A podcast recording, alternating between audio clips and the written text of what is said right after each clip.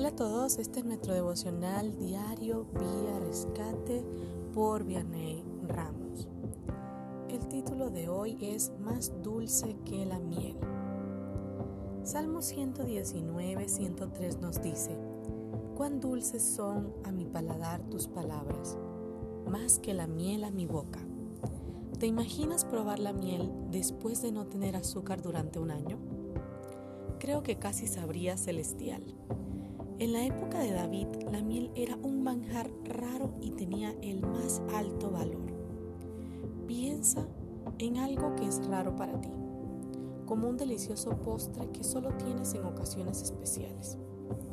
Esto es lo que la miel fue para David.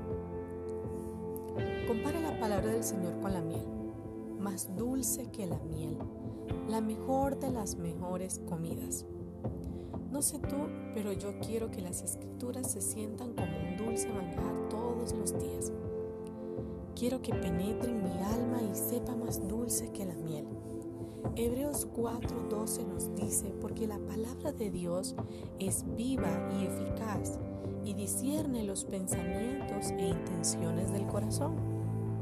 Ahora, este versículo tiene una connotación diferente a las palabras de David en los Salmos pero declara la verdad de que la palabra es viva y eficaz. Nunca se desvanece o envejece, porque estaba, está y siempre estará vivo. La palabra de Dios viene directamente del Señor en tu boca para que luego puedas pronunciar las palabras que están vivas y son eficaces para los demás. Hebreos 4:12 dice, sus palabras son más dulces que la miel y discierne los pensamientos e intenciones del corazón. Últimamente he estado orando para que las palabras del Señor sean así en mi vida. Si nosotros como personas que servimos a un Dios que salva, redime, ama, protege y mucho más, ocultamos sus palabras que están vivas y que, que ese don eficaz esté en nuestros corazones, como habla el Salmo 119, 11. ¿Pueden imaginar que brillará en el mundo?